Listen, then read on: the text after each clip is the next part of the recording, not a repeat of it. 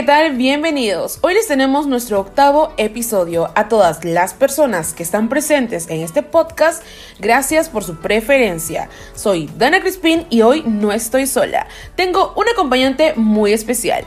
¿Quieren saber quién es? Es nada menos y nada más que Daniel Torres. Él nos trae las últimas novedades que tenemos para este mes de diciembre, un mes lleno de felicidad y alegría. Adelante, Daniel. Muchas gracias, Dana, por el pase. Para todas las personas que nos están escuchando, estas son las cuatro películas que se van a estrenar en este mes de diciembre, así que póngase cómodo y prepare su canchita.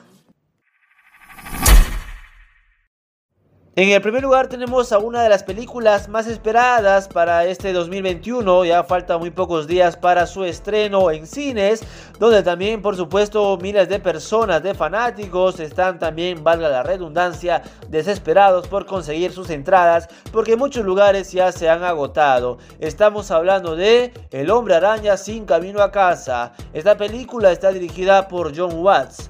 Y bueno, la sinopsis, después de que Misterio desvelara la identidad del hombre araña a todo el mundo en lejos de casa, Peter Parker, que es interpretado por el actor Tom Holland, desesperado por volver a la normalidad y recuperar su anterior vida, pide ayuda a Doctor Strange para enmendar tal acción. El hechicero supremo de Marvel accede a ayudar al joven hombre araña, sin embargo, algo sale mal y el multiverso se convierte en la mayor amenaza hasta el momento.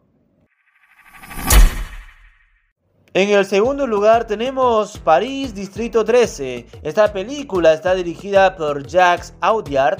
El filme traslada la acción a un barrio en París en el Distrito 13. En este lugar reside un grupo de adolescentes que mantienen una intensa amistad.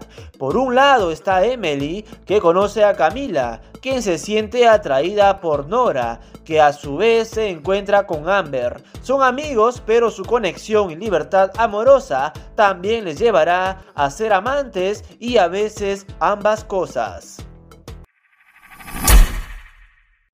En el tercer lugar tenemos a esta película que lleva el nombre de Cerca de ti, dirigida por Huberto Pasolini, inspirada en hechos reales, cuenta la historia de John, un limpiador de ventanas de 35 años que ha dedicado los últimos años a criar a su hijo Michel, ya que la madre del niño los dejó poco después de dar a luz. Cuando John descubre que solo le quedaban unos pocos meses de vida, intenta encontrar una familia nueva y perfecta para Michelle de 4 años de edad. John está decidido a proteger a su hijo de la realidad de la situación. Y bueno, hemos llegado al cuarto lugar, El amor es bello, dirigida por Rodrigo Cortés. La sinopsis de dicha película, enero de 1942, 400.000 judíos de toda Polonia llevan más de un año confinados en un pequeño gueto en mitad de la ciudad. Un alto muro de ladrillos les separa de su libertad. Sin embargo, el espíritu de aquellos habitantes no se debilita. Un grupo de actores judíos deciden interpretar una comedia musical en el teatro Fémina para levantar los ánimos de su gente. Entre bambalinas, los actores se enfrentan a un dilema de vida o muerte ante la posibilidad de llevar a cabo una fuga después de la función. Qué bien, Daniel, gracias por tu aporte. Me han encantado estas recomendaciones. La verdad es que van a estar buenísimas. es lo más top que se va a poder encontrar este mes en las carteleras en todos los cines. Así que no me perderé ninguna, pero la más que me ha llamado la atención es El amor es bello. Creo que lo más romántico es esas películas para ver el fin de semana en estas fiestas. Así que saliendo del programa voy a irme a comprarme mis entradas para ya tenerlas reservadas. ¿Y ustedes qué esperan? Ahora sí, para nuestros oyentes, comentarles que tenemos una nueva sección en el programa. Esta será exclusiva y confiabilizada. Para todos ustedes que sabemos que les gusta el entretenimiento, así que, ¿cómo se llama? Curiosos. Por el nombre, creo que ya se pueden dar la idea de qué puede tratar. Así que el día de hoy sabrán qué famosos y famosas perdieron su fortuna después de ser los más exitosos y ganar millones de dólares en todos los tiempos. Muchas gracias por el pase, Dana. Y bueno, en esta ocasión he traído algo muy especial, un top de actores que han perdido toda su fortuna.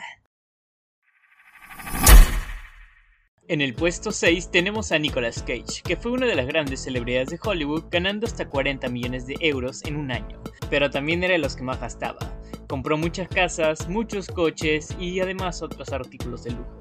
El IRC le embargó varias propiedades y le reclamó una deuda de 60 millones de dólares por no haber pagado los impuestos correspondientes. La precaria situación le llevó a vender muchas de sus pertenencias y a hacer papeles en películas menores. En el top 5 tenemos a Lindsay Lohan. Llegó a ser una de las mejores actrices pagadas en Hollywood, pero malgastó su dinero entre fiestas y arrestos. La actriz entró en el mundo de las drogas y el alcohol y además tuvo algunos problemas con la justicia, viéndose obligada a declararse en bancarrota en el 2007. Su precaria situación fue única, porque fue una de las pocas actrices que llevó incluso a pedir a algunos amigos dinero. En el puesto número 4 tenemos a Brendan Fraser. Alcanzó una fortuna de 45 millones de dólares tras protagonizar La momia, pero termina en bancarrota. Sus papeles en películas familiares como George de la Jungla y El viaje al centro de la Tierra no fueron suficientes para mantenerse. Pero además, el actor sufrió varias lesiones a raíz de las películas debido a que era él el que hacía las acciones de riesgo. No usaba ningún doble, por lo que al cabo de los años sus lesiones le fueron cobrando factura, hasta tener que someterse a tratamientos caros y duraderos. De acuerdo con sus estadísticas, en el 2013 el actor ganaba al mes 205.704 dólares, pero debía pagar 112.000 dólares con la pensión de su esposa y las deudas que mantenía. En el puesto 3 tenemos a Chris Tucker. En el 2007 se convirtió en el mejor actor pagado al recibir 25 millones de dólares por firmar la cinta Una pareja explosiva 3 al lado de Jackie Chan. Sin embargo, adquirió una deuda por los lujos que tenía. Esto lo llevó a tener una deuda de 12 millones de dólares en Hacienda, por lo que tuvo que vender varias de sus propiedades. En el puesto número 2 nos encontramos a David Hasselhoff, uno de los protagonistas de Los Vigilantes de la Playa. También se declaró en bancarrota en el 2016 tras asegurar que solo tenía 4.500 dólares en su cuenta bancaria. De acuerdo al portal estadounidense TMC, aseguró que el actor registraba unos ingresos cercanos a 112.000 dólares al mes. Todo esto se fue en lujos, en pagar a su ex mujer Pamela Watch, y esto llevó a David Hasselhoff a solicitar a un juez que le reducieran los pagos mensuales de manutención de su esposa, debido a que el dinero no le alcanzaba para vivir. En el puesto número 1 tenemos a Johnny Depp. Su fortuna de Depp rondaría los 600 millones de euros, pero sus gastos diarios han provocado que el actor se vea obligado a declararse en bancarrota, a vivir una vida de lujos y viajes, gastándose más de 65 millones de euros en 14 casas, yates, coches, aviones privados, seguridad, médicos y otros caprichos. Todo eso llevó a Depp a registrar unas pérdidas millonarias, incluso fue traicionado por su propio manager ayer, algo que hizo que Deep se declarara en bancarrota. Wow, gracias Renzo por traernos este bloque de puro chisme, ¿no? De puro chisme, claro que sí. Y yo sé que a todos les encanta, así que prepárense para los otros programas porque vamos a traer unas bombas de noticia que de verdad no se los espera. Y bueno, creemos que todos esos famosos, a pesar de que sus buenas épocas han vivido súper bien con autos de lujo, con muchas marcas reconocidas internacionalmente, en estos momentos no lo están pasando bien. Pero cada persona es y hace su propio destino, así que lamentablemente ahora están en esta situación y qué es lo que se puede hacer. Por otro lado, nuestro compañero Adriano te va a mencionar los requisitos y protocolos que debes tener en cuenta para ir a los cines en Perú y en todo el mundo. Adelante, Adriano. Gracias por el pase, Dana. Un gusto estar en tu programa nuevamente. Para los protocolos de cine debemos saber que las cadenas de cine como Cinemark, Cineplanet, Cinestar y VK han establecido lapsos más espaciados entre películas para que, durante la salida e ingreso a salas, se eviten encuentros y relaciones entre clientes. Por otro lado, se reducirá la circulación hacia los baños y los horarios espaciados permitirán invertir más tiempo en la limpieza y desinfección de las salas. En cuanto a los trabajadores, todos los colaboradores de los cines usarán mascarillas y caratas faciales. Además, se deberán lavar las manos, desinfección de calzado y vestimenta. Por otro lado, llenará una ficha de sintomatología antes de ingresar al cine. Hablando de la limpieza, los baños tendrán una desinfección profunda antes de la apertura. En horario de atención se desinfectará cada 30 minutos las manijas de puertas, inodoros, lavatorios y mostradores, asimismo como dispensadores y llaves de agua. Por otro lado, todos los asientos que hayan sido ocupados serán desinfectados nuevamente antes de la próxima proyección, así como asientos adyacentes a cada lado, apoyabrazos y asientos para niños y barandas. Para poder ingresar a las salas de cine debemos seguir los siguientes protocolos de bioseguridad. 1. Antes de ingresar se medirá la temperatura de los clientes y se desinfectará las manos. 2. Deberán usar doble mascarilla en las salas comunes, baños, pasillos y salas. 3. Debes mantener la distancia de un metro y medio a más. Se pide al público por favor respetar la ubicación de sus butacas. 4. La salida al terminar la función será de manera ordenada siguiendo las indicaciones del personal. Y último, 5. Sigue todo momento las indicaciones de sus colaboradores. Eso sería todo y muchas gracias. Muy valiosa información, gracias Adriano por permitir que esto llegue a muchas más personas. Nos vamos a poder divertir, entretener con amigos o familiares, pero siempre cuidando los protocolos y requisitos. Recuerden que el uso de la mascarilla es importante y desinfectarlos las manos cada 5 minutos también. Así que con eso podemos salvar muchas más vidas. Sí, sí, e Interior me informan que nos acaba de entrar la primera llamada y está en línea. Hola, ¿cuál es tu nombre? ¿Algo que nos quieras decir en este hermoso programa?